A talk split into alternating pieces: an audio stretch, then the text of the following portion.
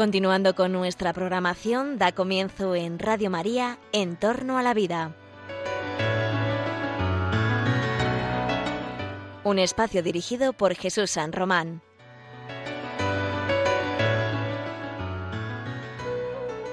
Buenos días queridos oyentes de Radio María. Os saluda José Carlos Avellán en esta nueva edición de vuestro programa En torno a la vida. En torno a la vida es el programa de la bioética, el programa de la ética médica, el programa de la ética farmacéutica, de todos los problemas que tienen que ver con la vida humana y su dimensión moral. Bienvenidos. Esperamos que los temas que vamos a tratar hoy sean de vuestro gusto e interés porque son temas que están en anuncios de televisión, son temas que están en la conversación de las gentes. Nos interesa la vida, nos interesa la maternidad, nos interesa qué pasa con los niños que nacen y con los que no se les dejan hacer. Nos importan mucho los avances biotecnológicos en estos campos de la vida humana. Y por eso hoy en el programa vamos a tratar dos temas fundamentales. Vamos a tratar el tema de la anticoncepción de emergencia la famosa píldora del día después y vamos a ver también algunas iniciativas que buscan defender la vida en la segunda parte de nuestro programa. Mirad, hay un tema que es eh, la cultura anticonceptiva que hemos tratado reiteradas veces en este programa. Es lícito, es legítimo y es hasta prudente planificar la natalidad. Es algo correcto utilizar y asesorarse con los médicos para la mejor organización de la vida familiar, de la fertilidad y demás. Es lícito tratarse cuando hay un problema con, con la fertilidad. Pero lo que no parece tan lícito ni tan legítimo es que utilicemos mecanismos farmacológicos, que utilicemos medicamentos, o al menos yo no lo llamaría necesariamente medicamentos, pero sí desde luego sustancias farmacológicas que tienden a evitar que la vida se produzca, eh, que tienden a evitar que el embrión se implante, que tienden a evitar que esa vida naciente pueda llevar su curso en un embarazo. La anticoncepción es un hecho. Pero la anticoncepción de emergencia tiene una, una dimensión ética eh, que va más allá de nuestros planteamientos antropológicos básicos y que tiene que ver con el respeto a la vida humana naciente. Por eso hoy vamos a hablar de la famosa píldora del día después. Vamos a hablar de qué, qué efectos tiene, que realmente si es una sustancia que previene los embarazos o si es una sustancia que hace otras cosas. La gente toma la píldora, las mujeres toman la píldora del día después a veces con, eh, de manera imprudente, porque lo hemos comprobado. Hay, una, hay un incremento enorme del, del, uso de este tipo de fármacos que se utilizan como si fueran eh, comprimidos eh, sencillos anticonceptivos, cuando tienen una, una carga eh, hormonal, etcétera, con problemas que pueden tener incluso problemas para la salud de la mujer. Por eso te interesa lo que vamos a tratar con expertos. ¿Se puede tomar la píldora de cualquier manera? ¿Qué significa la píldora del día después para la vida de un embrión? ¿Qué consecuencias puede tener en la salud de las mujeres? Todo esto te interesa y para eso, pues tengo la suerte de que hoy me acompañen expertos muy, muy, muy importantes que han estudiado estos temas a fondo y que nos ayudarán a iluminar los criterios para entender mejor qué es lo que está pasando con esa famosa anticoncepción de emergencia. Ante todo, hoy, esta mañana, excuso la ausencia de nuestro compañero, el doctor Jesús San Román. Esperábamos poder tenerle en un par de semanas. Por temas de agenda, hoy no podía estar en el programa. Pero bueno, eh, pero sabemos que él nos sigue y que él tendrá preparado nuevos temas para la siguiente edición. Para hablar de estos temas que tratamos hoy, lo primero, permítanme que salude a, un profesor que me es muy querido, un, experto farmacéutico, buen bioeticista, estudioso de la bioética, que lleva muchos años escribiendo, divulgando, explicando a las mujeres qué es esto de la anticoncepción de emergencia. Tenemos la suerte de que al otro lado del teléfono nos acompaña desde Pamplona, desde la Universidad de Navarra, el experto doctor José López Guzmán profesor, como digo, de, farmacia en esa universidad y escritor de libros y de artículos sobre este tema. José, buenos días, profesor, querido, gracias por estar en Radio María. Eh, muchas buenos días, José Carlos, y muchísimas gracias por haberme invitado a estar con ustedes hoy. Bueno, lo primero sería explicarle a los oyentes cuál es la diferencia, desde el punto de vista estrictamente técnico, entre un anticonceptivo, una mini píldora, una píldora del día cotidiana, anticonceptiva, eh, nos abstraemos de momento de los aspectos morales, pero eh, abstrayéndonos de los aspectos morales, yendo a lo técnico, ¿cuál es la diferencia entre la anticoncepción ordinaria, las píldoras, los mini comprimidos, las mini píldoras, y esto de la anticoncepción de emergencia? entre el levonorgestrel, el acetato ulipristal, etcétera. ¿Cuál es la diferencia técnica, farmacológica o farmacodinámica? Muy bien. Bueno, la primera cuestión, eh, como bien estabas diciendo, es de composición. La composición hormonal o del producto es muy diferente. Eh, lo que nosotros hacemos con una píldora normal, en la que la mujer se puede suele tomar una al día, pues lo que hacemos es intentar dar dosis muy pequeñitas de hormona para que esa mujer eh, no llegue a ovular. Entonces, si no llega a ovular, pues por, lo tanto no habrá fecundación, aunque haya tenido una relación eh, sexual, ¿no? Eh, posiblemente fecundante. ¿Qué ocurre con la píldora del día siguiente? Este, este no es su objetivo. Su objetivo es una vez ha tenido esa relación y ha podido ser fecundante, yo voy a dar una gran concentración de, un determinado producto, de una determinada hormona, para intentar que aquello no se desarrolle. Entonces, eh, ya vemos que la idea es muy distinta. Una cosa es eh, objetivo claramente anovulatorio, intentar que no haya ovulación, eh, también con sus riesgos, porque es una hormona que se está tomando, etcétera. Y la otra es ya decir, si ha habido fecundación, aquí hay que eliminar aquello, sea como sea, ¿no? es una mentalidad como bastante distinta, ¿no? Una de la otra. Entonces, si para que lo entendamos bien, si normalmente un anticonceptivo lo que hace es impedir que se produzca esa ovulación y que se produzca el encuentro entre el espermatozoide y el óvulo, eso es lo habitual, el uso, digamos, anovulatorio. Eh, en cambio, estas píldoras anticonceptivas de emergencia, píldora del día después, etcétera, tienen otros efectos. Claro. Pueden ser anovulatorios, pero también podrían tener otros efectos, ¿no es así? Sí. Mire, eh, simplemente eso hay que ver cómo lo anuncian los laboratorios, que aunque quieren camuflar el asunto, dice, si ha fallado algún otro método, tienen este método. O sea, si ha fallado es porque no eh, estoy intentando que no haya ovulación y ha habido ovulación. O sea, que en el fondo ellos mismos están descubriéndose lo que no quieren descubrir. A ver, eh, lo importante de estos eh, eh, píldoras del día siguiente es que son ciclodependientes. O sea, va a depender del momento del ciclo en el que la mujer se lo toma, van a actuar de una manera u otra. Si yo estoy en el menos 5, menos 4 del ciclo, bueno, antes del menos 5 y el menos 4 no sirven para nada, es como si no me tomara nada. 5 menos 4 del ciclo van a ser eminentemente anovulatorios. Es verdad que tienen un efecto también de protección para que no haya ovulación. Pero a partir del día menos 4 del, del ciclo aparece un segundo mecanismo porque ya no es capaz de inhibir la ovulación.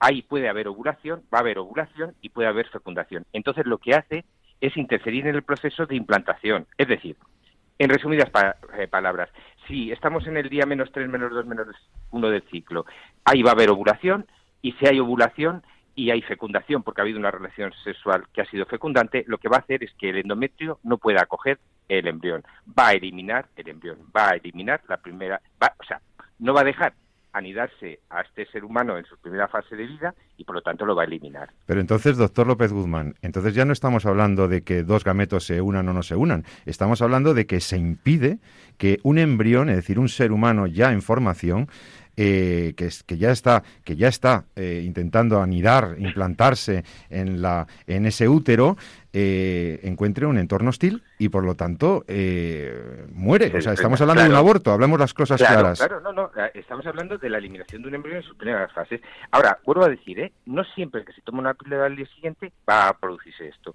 porque es ciclo dependiente. O sea, va a ser en el momento del ciclo que se tome. Claro, eh, el momento del ciclo en el que puede haber fecundación es muy corto y la mayor parte de esa parte del ciclo va a actuar de otra manera distinta a la anovulatoria.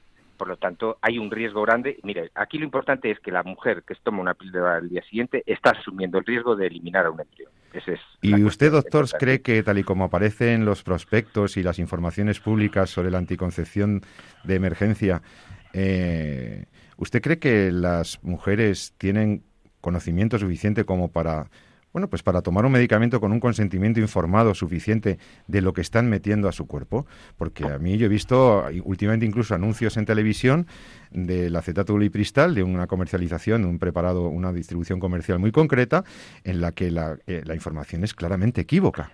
Claro, estos días estoy teniendo un montón de llamadas de personas escandalizadas, gente con muchas dudas, etcétera, precisamente porque la empresa farmacéutica que produce ese, este medicamento lo que está haciendo es una eh, publicidad, pero eh, engañosa, engañosa. Claro, eh, eh, el problema de aquí es que estamos diciendo siempre que nos importa mucho el paciente, nos importa mucho la mujer. Miren, estamos con nuestro ministerio aquí con las mujeres y todo, y no nos importan las mujeres realmente. Las estoy engañando. O sea, es una publicidad que realmente eh, está dando una información bastante sesgada. Está dando una idea que no es la total. Es está diciendo verdades, ¿eh? está diciendo verdades, pero también está dando, eh, bueno, una impresión de que aquello es una cosa que no va a afectar en ninguna manera al embrión, de que es neutra. Parece que hasta incluso tú ves el anuncio y esto no tiene ni efectos secundarios. Esto es como una gominola. Pues salimos, nos tomamos la gominola y ya está. yo creo que aquí realmente falta, hay mucha falta de seriedad y de responsabilidad. Eh, por supuesto, Tengo el entendido, quiere vender y, es lo que hace. Tengo entendido que mm, eh, hay algún estudio incluso científico que ha conseguido probar que obviamente la mujer no se entera porque es en un momento del ciclo en que no ha habido una mm. falta, la mujer no sabe, pero que ya hay algún estudio científico que acredita científicamente que levonorgestrel, o sea, postinor, norlevo, todas estas, pueden producir un aborto. Es decir, si tú lo tomas en ese momento del ciclo en el que ya se había producido la fecundación, podría tener un efecto abortivo. Y entonces yo creo que esto las mujeres deberían saberlo, porque a lo mejor hay mujeres que se tomarían un anticonceptivo, pero que no se tomarían un abortivo. Esto. Por supuesto, esto es, o sea, eh, claramente, o sea, hay que decir que con la terminología actual, pues eh, un aborto es a partir de una etapa más delantera, pero lo que sí que estamos eliminando es eso, es el embrión, que es el primer momento de la vida humana. Eh, yo con esto les, pues, vamos, les diría que, que hay material, lo que pasa es que, claro, eh, a veces se difunde muy, muy poco, ¿no?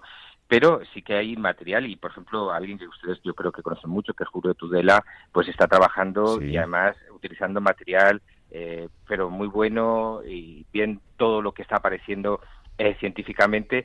Y, yo les diría que, por ejemplo, hay un vídeo muy claro para la, la gente que tengamos ahora aquí que nos esté escuchando y decir, bueno, pues nos están diciendo estas cosas, pero ¿dónde lo puedo comprobar y fácilmente?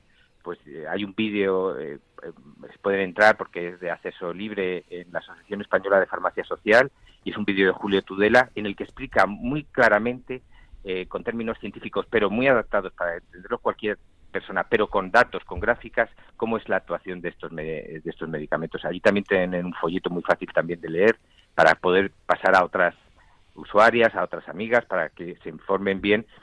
Bueno, que como has dicho, esto es una elección después de cada persona, pero la elección de cualquier medicamento siempre tiene que ir eh, realmente con una información previa que sea seria y que para que esa persona elija realmente libremente lo que quiere hacer. Y asuma las consecuencias que puede tener para su salud, porque yo también he leído algún autor que esto es una bomba de estrógenos, que es, una, es un comprimido que con una carga que podría tener alguna consecuencia si, eh, se toma alegremente, o sea, cada fin de semana, pumba, como tuve relaciones sexuales sin, sin ningún tipo de... Eh, artefacto barrera ni nada, pues entonces este mm, directamente me voy al centro de salud o me voy al, centro de servicios sociales, me van a dar la píldora sin ningún tipo de prescripción facultativa, no, es, necesario en España. ¿Y, esta, y, qué consecuencias puede tener para la salud de una mujer abusar de la píldora el día después? Claro, eh, mire, aquí una de las cosas importantes es que todos los ensayos hechos con estas píldoras son para toma única porque ya eh, están aprobados como mecanismos eh, eh, pues de urgencia en un momento determinado, por lo tanto no están hechos los estudios a, tomas masivas. Por lo tanto, los datos que estamos dando efectos secundarios que no los entendemos muy bien por eso, porque los ensayos están hechos a toma única. ¿Qué, ¿Cuál es el problema? Pues que algunas adolescentes están siendo ya el método que utiliza cada fin de semana o cada Ahí es lo que no sabemos lo que puede estar pasando. Eh, por ejemplo, eh, ya he dicho que hay dos medicamentos, el levonorgestrel y el acetato con distintas características. Eh, sabemos que el levonorgestrel se está asociando y cada vez hay más problemas de trombos en, menores. Sabemos que el, el acetato por ejemplo, hay un medicamento que está comercializado al mismo con el mismo principio y a la misma dosis para miomas uterinos, que se llama lesmia y, por ejemplo, este medicamento no se puede utilizar si no hay una evaluación general de la función hepática, porque tiene hepatotoxicidad. En cambio, cuando se lo toman las menores en, eh, como método poscoital, ni se les indica que existe esa posibilidad. Ven que aquí hay muchos intereses dentro de esto. Perfecto, muchísimas gracias. Doctor López Guzmán, profesor de farmacia en la Universidad de Navarra, muchísimas gracias, que tenga una buena mañana de clases y eh, hasta el mediodía, que esté vaya, que vaya todo muy bien y muchas gracias por sus clarificadoras palabras. Hasta otra ocasión. muchas gracias. Un abrazo. Adiós, adiós. Bueno, pues después de escuchar al doctor López Guzmán, farmacéutico y bioeticista mm, de la Universidad de Navarra, al que hemos agradecido mucho el esfuerzo de entre clases en una mañana, pues pueda pueda estar con nosotros unos minutos, quiero presentaros a, a los expertos que me acompañan hoy en el estudio. Eh, en primer lugar, quiero saludar a la doctora María de Torres, profesora de bioética, profesora de materias jurídicas en la Universidad Madrileña y habitual con tertulia experta de este programa. María, buenas tardes. Hola a todos, encantada de estar nuevamente en el programa. Y también tenemos la suerte de que nos acompaña un profesor muy querido, también gran experto, el doctor Rafael Amo, profesor de humanidades, profesor doctor en teología, experto en bioética y director de la Cátedra de Bioética de la Universidad Pontificia de Comillas, aquí en Madrid. O sea, eh, un profesor también cualificadísimo para que nos ayuden, eh, me ayudéis a comentar con los eh, con los oyentes estas palabras, esta entrevista que hemos tenido la suerte de tener con este experto de Navarra, con el doctor López Guzmán. ¿Qué consecuencias éticas y bioéticas tiene el uso de este fármaco? ¿Cómo lo veis?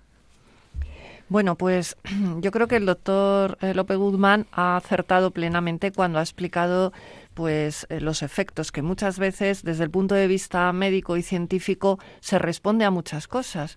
A veces queremos encontrar respuestas en, en otros ámbitos cuando la propia ciencia nos está explicando los problemas que tienen las cosas. El doctor López Guzmán nos ha clarificado muy bien cuáles son los efectos y eh, cómo la naturaleza que tiene la, acción, ¿no? que tiene este principio activo. Lo cual ya es muy clarificador. Pero hay un asunto que, lógicamente, en un programa de bioética no podemos olvidar, que es explicar el, por qué la, defensa que se quiere hacer a, que esto está mal, ¿no? Por, qué está mal tomar una píldora al día después, además de los efectos médicos o, bueno, en la, en la salud que pueda tener eso, eso en la persona y, lógicamente, en, la interrupción de una posible vida ¿no? que puede haber ahí. Y es que ninguna vida puede ser eh, interrumpida. es decir, nosotros eh, ha explicado que puede haber habido un embarazo, en caso de que haya habido embarazo, pues no hay una adhesión al endometrio, es cierto, pero es que no podemos olvidar que nosotros no podemos hacer una acepción de vidas. Una vida vale más que otra o una vida es más digna que otra sino que todas las vidas son iguales de dignas. ¿Por qué? Porque todas las vidas son de la misma especie, de la especie humana. Es paradójico que se quiera proteger tanto al Homo sapiens, a incluso la experimentación con eh, bueno, pues animales que proceden de nuestra misma especie y sin embargo eh, haya tanto interés en destruir a los que vienen después de nuestra especie, a los que nos continúan, ¿no? Eh, es paradójico. Entonces, si, si, estamos queriendo respetar la dignidad de, de, toda esta cadena en la especie humana, no podemos hacer acepciones. Un embrión, que es la unión de un espermatozoide y de un óvulo, cuya fusión de los dos núcleos crea un ADN nuevo, completamente distinto a cualquier otro ser humano, merece la misma protección en su dignidad que un señor de 90 años, porque no cambia absolutamente en nada su naturaleza. Y, esto es lo que desde el punto de vista de la ética tenemos que respetar, ¿no? La dignidad ontológica de cualquier ser humano. Sí, yo he visto, yo coincido con lo que dice la doctora María de Torres y le doy la palabra inmediatamente a Rafael Amo. Creo que hay dos problemas graves en, la, en esto de la anticoncepción de emergencia, dejando de momento a un lado, por supuesto, las objeciones éticas que puede haber a una política anticonceptiva irresponsable o, o incluso eh, eh, egoísta, etcétera, que pueda haber en el uso de, los medios de planificación o de anticoncepción. Dejando a un lado eso, veo dos problemas que han sido enunciados por el doctor López Guzmán. Primero, hay un problema de consentimiento informado. Es decir, la mujer muchas veces no sabe lo que se está tomando y no sabe los riesgos que asume para su salud. Y esto es muy grave. Cualquier persona cuando va a tomar un medicamento tiene que saber, o una sustancia, la que sea, del tipo que sea, esta no cura nada, ¿eh? pero eh, por eso lo del medicamento. Pero bueno, esta sustancia que no cura eh, tiene unos efectos y además tiene unos efectos probables muy graves de carácter abortivo, como explicaba la doctora María de Torres también. Por lo tanto, creo que ahí hay un problema de consentimiento informado muy serio. Pero, pero añadidamente es que también podríamos reflexionar sobre si una persona que sabe, una mujer que sabe que podría tener ese riesgo abortivo, debería éticamente, en conciencia, asumir ese riesgo. ¿no? Es decir, ¿qué, hay en la valoración moral del acto para que uno admita ese doble efecto negativo eh, que, que, que, no, que no admite una excusa seguramente fácil, asumir un riesgo tan grave como que podría estar matando a mi propio hijo sin yo saberlo. ¿no? Entonces, Rafael Amo, adelante. Bueno, la verdad es que me lo habéis dejado muy complicado porque hay muchos datos sobre la mesa y, y la verdad es que todos son matices muy importantes porque en este caso, bueno, hay muchos fenómenos muy complejos que yo me atrevería a distinguir así como en tres campos un poco por la vena de profesor que uno tiene de poner las cosas en orden, ¿no?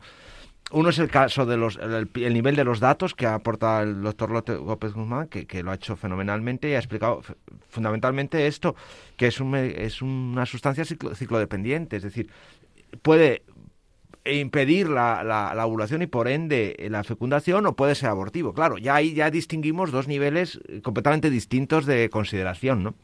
Eh, ese primer dato es importante. Luego el nivel, digamos, más filosófico, más bioético, mm, comúnmente entendido así, que, que efectivamente nos pone en, en, los datos que tú has dado, José Carlos, que es decir, eh, el consentimiento informado y, y, sobre todo el riesgo de eh, el riesgo de aborto. Es decir, que claro, ya nos estamos poniendo en un campo, porque si nos si, es, si estamos haciendo un acto abortivo, ya entra todo lo que ha dicho María, efectivamente. Y luego ya, mm, un poco a nivel más teológico o más eh, doctrinal de la Iglesia, claro, esto hay que integrarlo en un campo mucho más amplio, una visión mucho más amplia que es, usando el llamado principio de totalidad que usa Pablo VI en Humane Vitae y que viene de Pío XI y que luego usa Francisco, el Papa Francisco, cuando dice el todo superior a la parte, que lo aplica a otra cosa distinta, pero bueno, el principio de totalidad. Es decir, esto, eh, eh, la, la anticoncepción hay que entenderla en el marco entero del ejercicio de la sexualidad humana. Entonces, en una concepción de lo que sea la sexualidad, de lo que sea el hombre, la mujer, de lo que sea el matrimonio, de lo que sea el, eh, ejercicio de la sexualidad.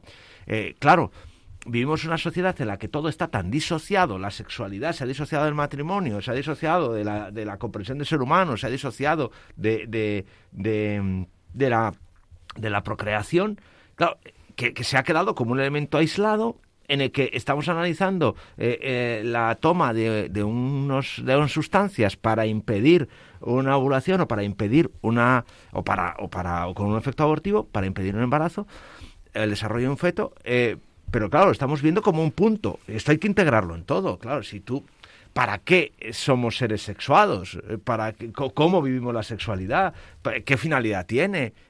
claro, esto cambia radicalmente el análisis de la cuestión y eso es el gran acierto, se fue el gran acierto y al mismo tiempo la gran incomprensión de Pablo VI, claro, en Uanevite. El magisterio ha iluminado muy claramente eh, elementos típicamente bioéticos desde una perspectiva más trascendente y, es, es, a lo que estamos aludiendo, ¿no? Hay que contextualizar esto en una cierta visión de la persona, de, la, de, la, afectividad, de las relaciones sexuales, y eso está claro, ¿no? Cuando las relaciones sexuales, este tipo de relaciones sexuales eh, ocasionales que están fuera de un marco, de un proyecto de vida, etcétera, eh, pues tienen, y tienen todos los riesgos, entre comillas, eh, que pueden tener este tipo de relaciones extemporáneas, pues el recurso a, este, a estas sustancias de la anticoncepción de emergencia, pues nos pone delante de la necesidad de educar, ¿no? Para una sexualidad mucho más responsable, la necesidad de ofrecerles a los, a los jóvenes y, a los no tan jóvenes un horizonte mucho más bello, mucho más rico, mucho más profundo de lo que es la, la, sexualidad, la afectividad y la fecundidad humana, trascender eso es fundamental. Eso está, eso está muy claro. Pero incluso una persona de buena voluntad, una mujer, una persona o incluso una madre que ve que su hija eh, va a ir a comprar la, la, la, la, píldora el día después, podría tener una duda moral, podría decir, oye, pero vamos a ver, si solamente es un riesgo probable, eh, pues que vaya la niña y acabe con el problema, porque lo más normal es que actúe como un anovulatorio. Aquí es donde yo creo que hay una duda moral de conciencia eh, y, que, y, que, puede estarse, digamos, aplicándose un razonamiento incorrecto, ¿no? puede realmente, podemos hacer algo en nuestra vida cotidiana, sabiendo que podría tener un efecto, aunque sea probable, pero tan negativo, tan grave, como por ejemplo un aborto? Es decir, ¿hasta qué punto puedo admitir en mi conducta algo que, que podría tener ese, ese efecto tan, tan terrorífico, ¿no? Yo, simplemente que yo creo que si se les explicara que esto puede ocurrir, a lo mejor muchas no lo hacían. El problema es que hay un desconocimiento de este posible efecto, porque la publicidad que se da de estos productos es completamente y exclusivamente anticonceptiva. No es. Eh, de hecho, eh, el que dice que no, puede, no impide un no impide un embarazo, en el fondo lo que está diciendo es que puede ser abortiva, pero no se explica suficientemente y de manera clara.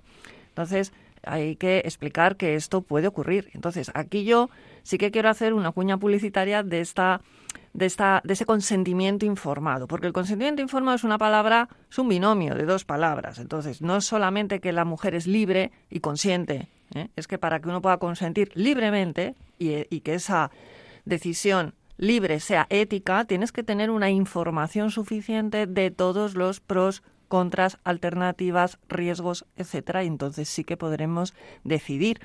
Pero es muy fácil decir haz lo que quieras, eres libre, pero ¿cómo vamos a ser libres si no tenemos una información completa? Eso es lo que nos va a permitir y, el que nos expliquen que es, puede ser un riesgo es lo que un riesgo al aborto es lo que también nos va a dar más datos, ¿no? Planteado el caso como lo has planteado es muy interesante. Es decir, por ejemplo, el caso que has puesto de ejemplo, ¿no? La, madre que está preocupada por su hija que va a acudir a, esta anticoncepción de emergencia. Eh, eh, ¿qué, pasa moralmente? Es decir, sabiendo que existe el riesgo de que sea abortiva, el riesgo dado que es ciclo dependiente. Esto, en teología moral, siempre se, habría que usar el principio del tuciorismo moral, que se ha utilizado muchas veces. Tuciorismo moral es que en caso de duda, siempre hay que eh, eh, respetar, eh, ponerse en el peor de los casos, que por decirlo de alguna manera. Es decir, en el caso de que pueda ser abortivo, hay que considerar el caso de que lo sea, que sería el caso más grave, que es...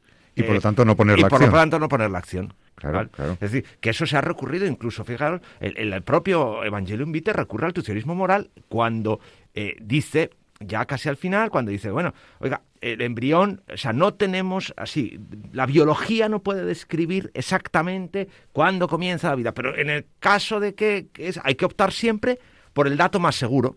Claro.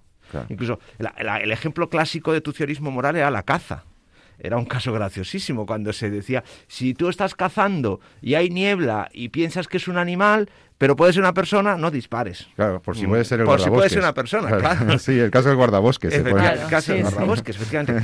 Eh, eh, ese es el caso más viejo de tu teorismo moral. Es decir, en el caso de que puedas cometer una acción mm, eh, mala y grave, muy grave, que es acabar con la vida de una persona, no lo cometas. Claro, claro, claro. en ese caso, el caso de la píldora de día después, efectivamente, es decir, en el caso con seguridad, o sea, que te quepa la duda de que pueda ser abortivo, que cabe en el 90%, 99% de los casos, no se debería usar por el tucionismo moral. O sea, ya no tanto ir ahí al afinar el sitio, porque... Sino solamente en la probabilidad. Claro. Entonces tu conciencia, rectamente formada, debe cierta decirte... recta y tendiendo a que sea verdadera, debe decir, oiga, eh, cabe esta posibilidad. Entonces, es ahí cuando debes recurrir a, O sea, debes impedir ese acto, o sea, no tomar la, píldora porque cabe ese riesgo.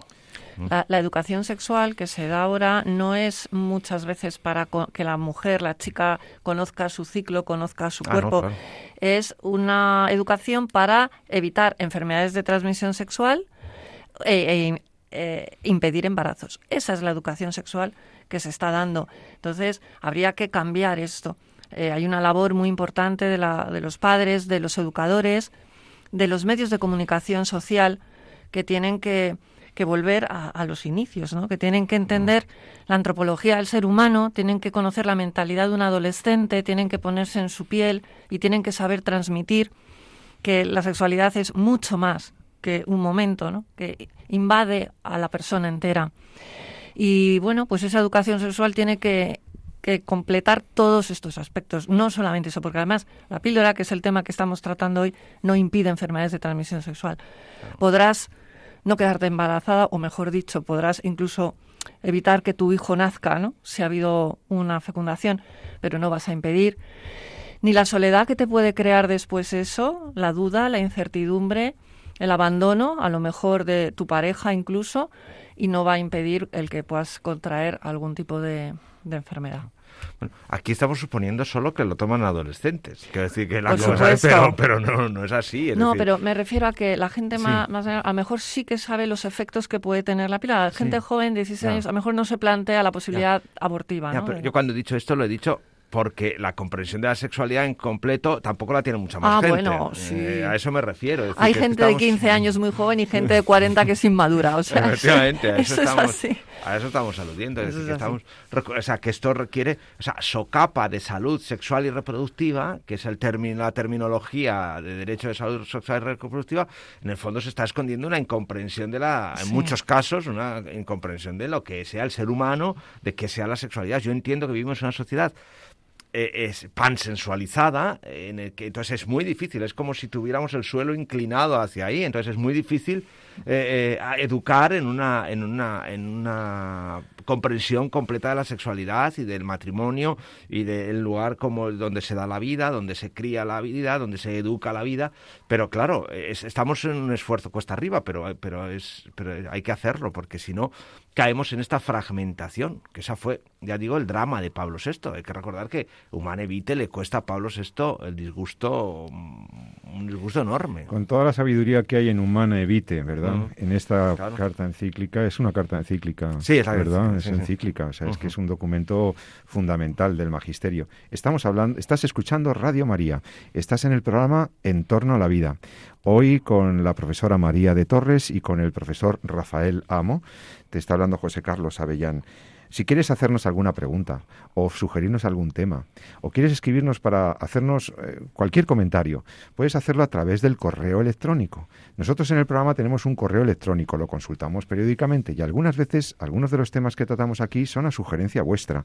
Podéis proponernos temas o que profundicemos más en alguno que os haya interesado más escribiéndonos a nuestro correo electrónico. Puedes tomar nota. Es en torno a la vida arroba radiomaria.es. En torno a la vida arroba radiomaria.es. Hemos estado hablando con los, expertos farmacéuticos, bioeticistas, eh, sobre la anticoncepción de emergencia. Nos lleva, nos llevaría mucho más, muchos más comentarios, pero tenemos otros temas para ti hoy en el programa muy interesantes que, trataremos después de, de una pausa musical. Vamos a hablar enseguida de todo lo que tiene que ver con la defensa activa de la vida personas que hemos visto en el programa, personas que se movilizan por la vida, que se manifiestan contra la legislación que permite el aborto. Hemos visto muchos casos a lo largo de gente valiente que defiende la vida de los más inocentes. Pero es que he encontrado, amigos, una asociación, un grupo de gente que en España hace una acción muy especial por la vida. Eh, 40 días por la vida, 40 días por la vida, ahora explicaremos un poco qué es esto, esta iniciativa, te va a interesar. Eh, es gente que está claramente comprometida desde la oración, desde la oración y desde un montón de actividades. Y hablaremos de otros temas de bioética de la actualidad. Enseguida lo vamos a hacer en Radio María. Sigue con nosotros, pero déjame que te ponga una canción para esta pequeña pausa que me proponía mi, mi compañera María de Torres para hoy. Es una canción de Conchita, esta cantante maravillosa que tiene un tema, un temazo que se llama El viaje. Y el viaje es el que le concede una madre. El viaje de la vida es el que le concede una madre a su hijo cuando lo recibe. El viaje es la experiencia maravillosa con la que una madre le dice a su hijo, estás bienvenido, bienvenido a la vida. Fíjate qué letra más chula tiene esta canción y enseguida estamos contigo de vuelta en Entorno a la Vida. Hasta ahora mismo. No sé si he hecho bien en traerte a este mundo de locos. Yo quiero pensar que hacerte te sabré proteger. No sé si he hecho bien, pero cuando te miro a los ojos, me salen escudos del pecho y te quiero morder. No puedo decirte que vaya a ser fácil a veces. Los días se ponen tan tristes que pierdes la fe. Pero hay carreteras que bailan despacio, colores que nunca podrás olvidar. Hay besos eternos que no se terminan y risas que nunca podrás comparar. Miles de animales de todas las formas, amigos que siempre te van a salvar. un sol y una luna que nunca se olvidan que todo este mundo tiene que girar. Y en medio de todo, yo sé que habrá un día en el que tu mano tendré que soltar. Y ya de reojo te intentaré cuidar.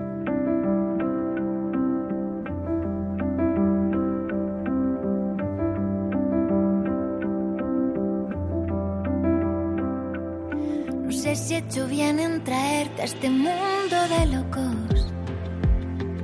Ya quiero matar al primero que te haga llorar.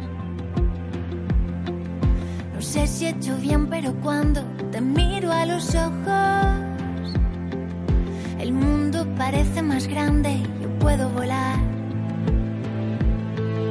No sé si decirte que no va a ser fácil a veces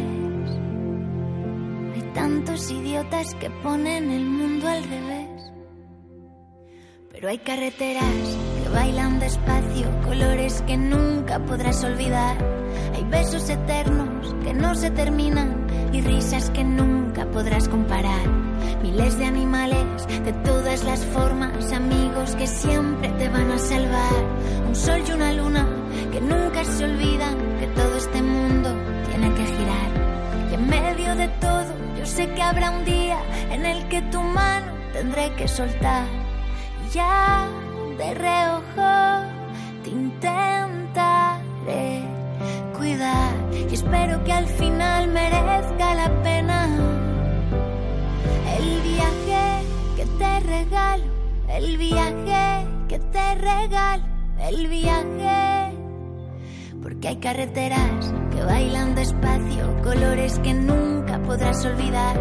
Hay besos eternos que no se terminan y risas que nunca podrás comparar. Miles de animales las formas, amigos que siempre te van a salvar.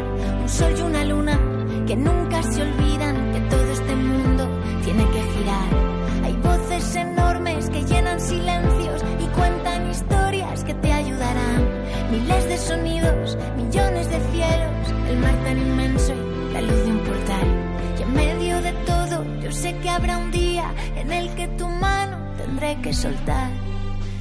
Ya de reojo te intentaré cuidar.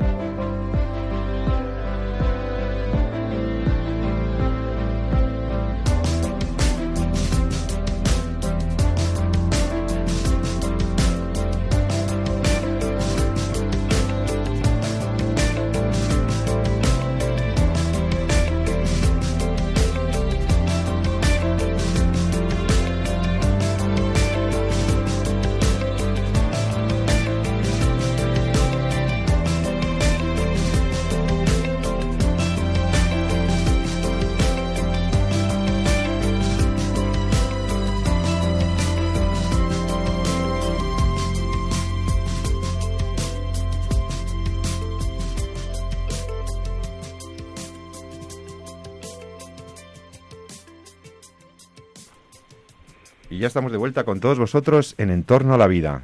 Los oyentes de Radio María tienen en este programa la ocasión para hablar de la vida humana. Hemos escuchado una bonita canción de Conchita, ese viaje que es la vida, esa, ese amor de una madre que le advierte de, todo lo que significa la vida, pero que con todas esas con toda esa aventura que supone la vida humana la recibe no la recibe.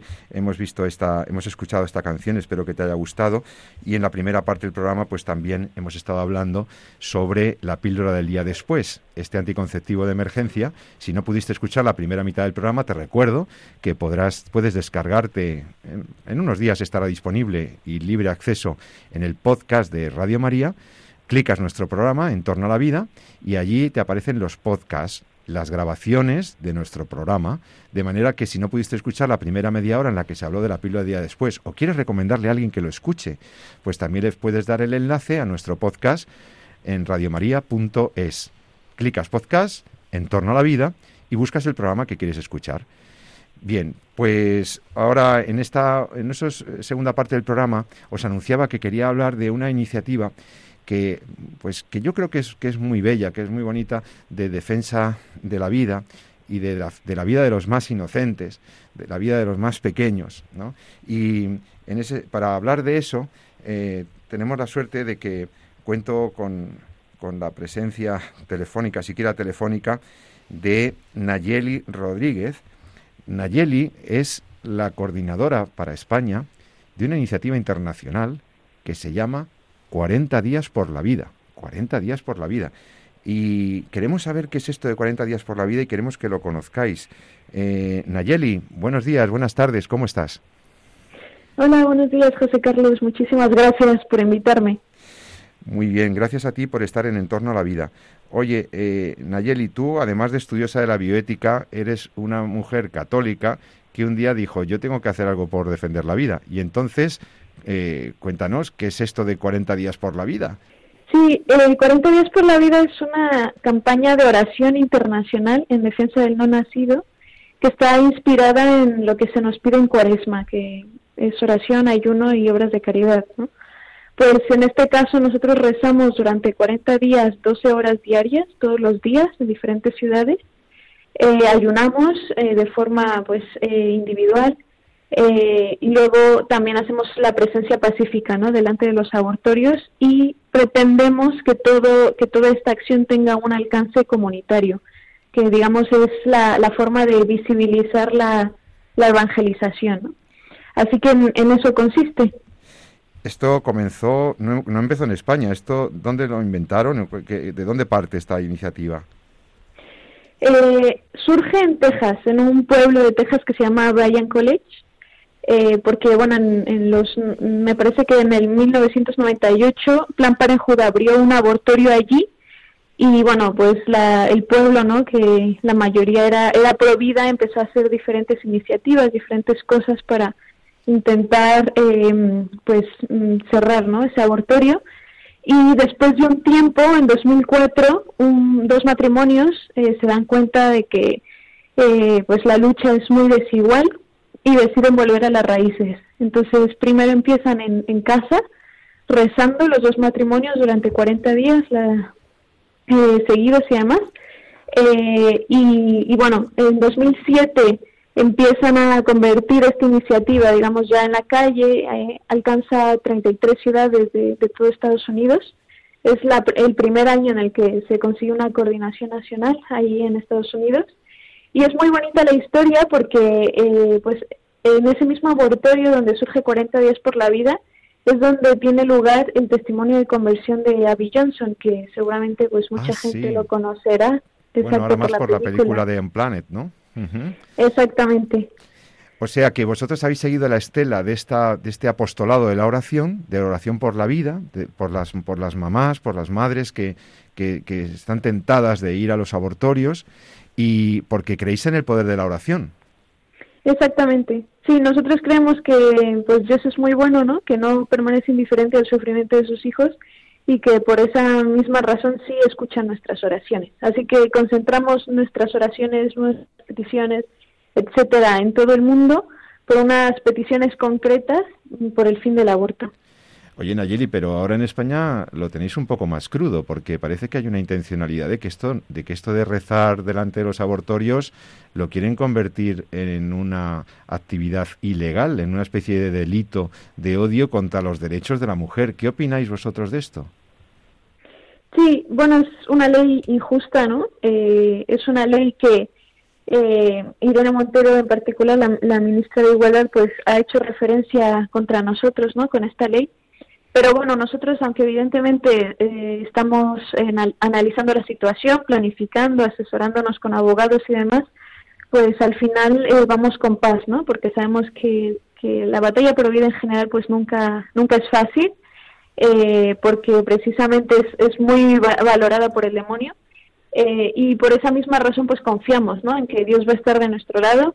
De hecho, pues no lo deja de repetir Dios en, en cada llamado que hace pues a las personas que va eligiendo en la historia de la salvación, ¿no? que se lee en la Biblia, no deja de recordar constantemente, no pasa nada, yo voy a estar a tu lado, ¿no? Las peores batallas, eh, pues las voy a hacer tú, eh, hacer contigo, ¿no? Solamente necesito, pues, eh, un poco de tu tiempo y tu confianza, ¿no? Entonces, eso es lo que pretendemos hacer. Evidentemente es un, es un obstáculo, eh, habrá, habrá pues algunos cambios, ¿no? Habrá personas que no, que obviamente pues no, no puedan arriesgar esta situación, pero también creemos que es eh, imperativo defender la verdad.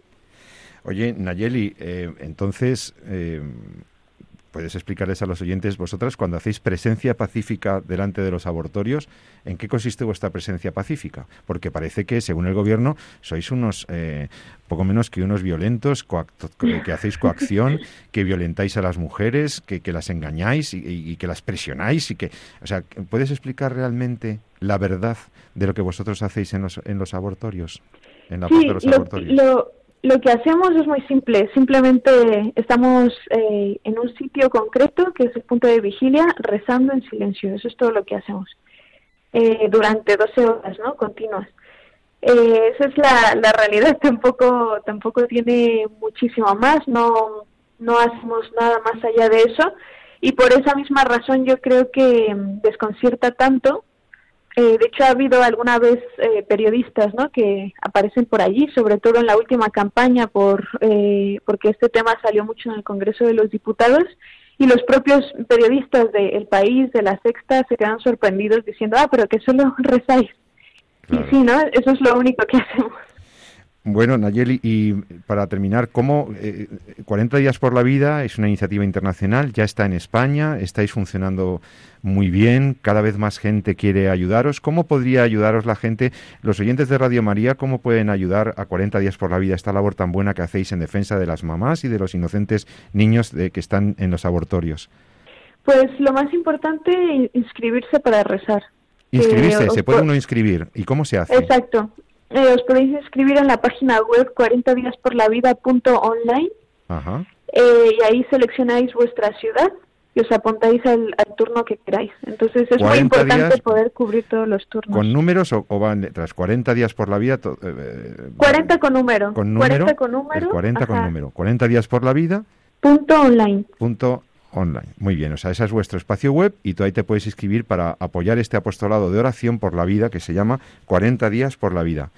Pues, pues nada, eh, algo más que puedas decir a nuestros oyentes, alguna recomendación eh, ¿Alguna cosa que quieras añadir sobre vuestra tarea? Sí, bueno, simplemente como sabemos que eh, es un tema ¿no? que preocupa, simplemente aclarar que la ley no ha entrado en vigor todavía, que estamos atentos a lo que vaya a ocurrir con ella y que en el momento en el que entre en vigor eh, mandaremos a todos los voluntarios un protocolo muy específico y que en cualquier caso nunca los vamos a dejar solos, sino que siempre eh, tenemos eh, pues un abogado detrás. Y bueno hasta entonces pues funcionaremos de forma normal no las campañas. Así que simplemente animar a todos a, rezar y, nada más pues muchas gracias Nayeli Rodríguez eh, estudiosa de la bioética comprometida con la coordinación en España de la iniciativa 40 días por la vida. Muchísimas gracias por estar en torno a la vida. Gracias por lo que hacéis por la vida humana, por la defensa de la vida de los inocentes. Que Dios os bendiga y, mucho ánimo, mucho ánimo. Eh, estaremos, estamos con vosotros. Muchas gracias. Muchas gracias. Gracias. Gracias, Nayeli. Hasta otro día. Bueno, compañeros, pues eh, después del testimonio de, una mujer valiente que defiende la vida, eh, ¿qué podéis decir para cerrar el programa de todo lo que hemos tratado hoy? Hemos hablado de la píldora del día después, hemos hablado de la defensa de la vida. ¿Qué podéis decir para cerrar el programa? Bien, bueno, eh, que siempre tenemos que eh, tener presente y no olvidar, bueno, la dignidad de la persona y el valor de la vida. Es que eh, no nos podemos cansar de insistir en esto en, un tiempo en el que todo es tan complejo, todo es tan relativo, aparentemente para la visión de la gente, ¿no? Entonces, volver a centrar mirada a lo esencial, eh, a pesar de lo complejas que puedan ser las situaciones o los o los mm, retos éticos que nos planteen los avances médicos, avances tecnológicos, ¿no?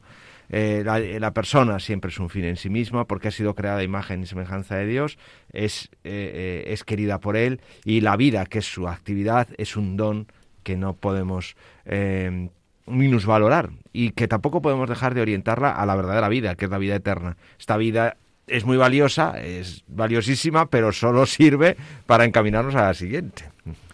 Por lo, que, por lo que dice el profesor Amo también, eh, todo tiene que estar supeditado a la vida. O sea, no, la vida es lo primero y todo lo demás es secundario. Y hay un principio principal que no podemos tampoco olvidar, que es el de la solidaridad. Y es que somos una comunidad humana, somos una familia que nos tenemos que ayudar unos a otros. Y lo que ha dicho ella, de que Dios no nos dejará solos, es verdad, pero es que entre nosotros tenemos, la, tenemos que tener la confianza de que no estamos solos. Hay gente, hay asociaciones como esta y otras muchas que ayudan a las personas que están tentadas. Y eso es muy, muy importante, que la gente no se sienta sola y que esté apoyada. Y, y bueno, yo me quedo, me quedo de esto último, me quedo con esto. Pues realmente eh, creo que, ha sido muy ilustrativo, ¿no? Hemos mm. visto cómo eh, muchas veces, eh, en, tantas ocasiones, lo hemos comentado en este programa también, cómo las mujeres ante un, ante un embarazo inesperado, pues van en busca de esa píldora del día después, ¿no? Como una, como una huida hacia adelante, como una solución drástica que, que elimine un problema. qué pena, ¿no? Que, que, que, una mujer ante el hecho maravilloso de, la vida o de la posibilidad, aunque sea no contrastada todavía, de que pueda estar embarazada, tenga que salir adelante de esta, o sea, esta huida hacia adelante que yo decía, eh, muchas veces solas, muchas veces eh, con muchos miedos y, y, que la sociedad no sea capaz de darles otra alternativa. O sea, creo que eh, el, el problema es como decíais antes, que la mujer se encuentre sin apoyo, se encuentre sin, ninguna alternativa. ¿no? Y también un tema cultural. ¿no? Eh, lo que decía también el profesor Rafael Amo, tenemos que revisar también qué es lo que está pasando en nuestra sociedad para que la maternidad, eh, el hecho y, bueno y la afectividad de la sexualidad se haya banalizado de tal manera, ¿no? Se haya y se esté instrumentalizando en contra de las personas creo que tenemos que hacer un cambio cultural. Tenemos que ver la, natalidad, eh, la fecundidad humana desde otra perspectiva. Primero, porque no solamente son derechos sexuales y reproductivos, porque hay terceros interesados y afectados por las decisiones reproductivas, hay vidas de terceros. Segundo, porque la maternidad es un bien para la sociedad, es bien común, en, esa, en una amplia noción del bien común. Y por lo tanto, el hecho de la vida el hecho, el valor de la vida, el valor inconmensurable de toda vida humana debe ser garantizado por el derecho. Y las personas, y por cierto, y las personas que defienden la vida, siquiera rezando pacíficamente delante de estos centros eh, de abortorios, eh, no están cometiendo ningún delito ni ningún crimen. Y el legislador lo sabe. Lo que pasa es que es una medida de amedrentamiento, es una medida para, para meter presión, para que, para que nada, se, nada interrumpa esas situaciones desesperadas por las que una mujer puede terminar yendo a acabar con la vida de su hijo. Vamos a, vamos a terminar en positivo. Qué bueno que, que la vida al final sale adelante. Cuando se le da una mano a esas mujeres, la fuerza de la mujer y la fuerza de la vida sale adelante. Sabemos además que el Señor acompaña nuestra oración siempre eh, estos de 40 días por la vida son gente eh, extraordinariamente comprometida. Vamos a apoyarles también con nuestra oración. Os animo a ello. Y, ya digo, pues esperemos que la dignidad de la vida humana y el valor inconmensurable, intrínseco de toda vida humana, pues sea respetado también por los legisladores y por la sociedad. Pues terminamos aquí. Muchísimas gracias. Eh, agradezco al profesor Rafael Amo profesor de bioética, profesor de asignaturas humanísticas en la Universidad Pontificia de Comillas, en Madrid. Gracias, Rafael. Hasta otra ocasión. Muchas gracias a vosotros. Y a María de Torres, profesora de bioética, profesora de Derecho, de asignaturas jurídicas también. Extraordinaria profesora y contertulia nuestra, querida María, hasta dentro de 14 días. Nos, espero que nos podamos encontrar muy pronto de nuevo en Entorno a la Vida. Muchas gracias y hasta pronto. Y a todos vosotros, queridos oyentes, queridos amigos, no olvidéis lo que siempre os recomiendo. La vida humana vale, sí, la vida humana vale. Ante todo, ama la vida y defiéndela. Te saluda José Carlos Avellán. Hasta dentro de dos semanas, si Dios quiere. Sigue en la, la programación de Radio María. Un abrazo para todos. Gracias.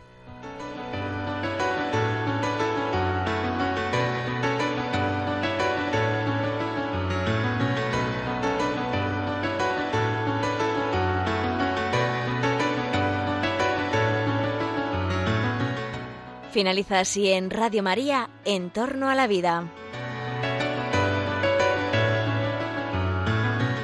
Un programa dirigido por Jesús San Román.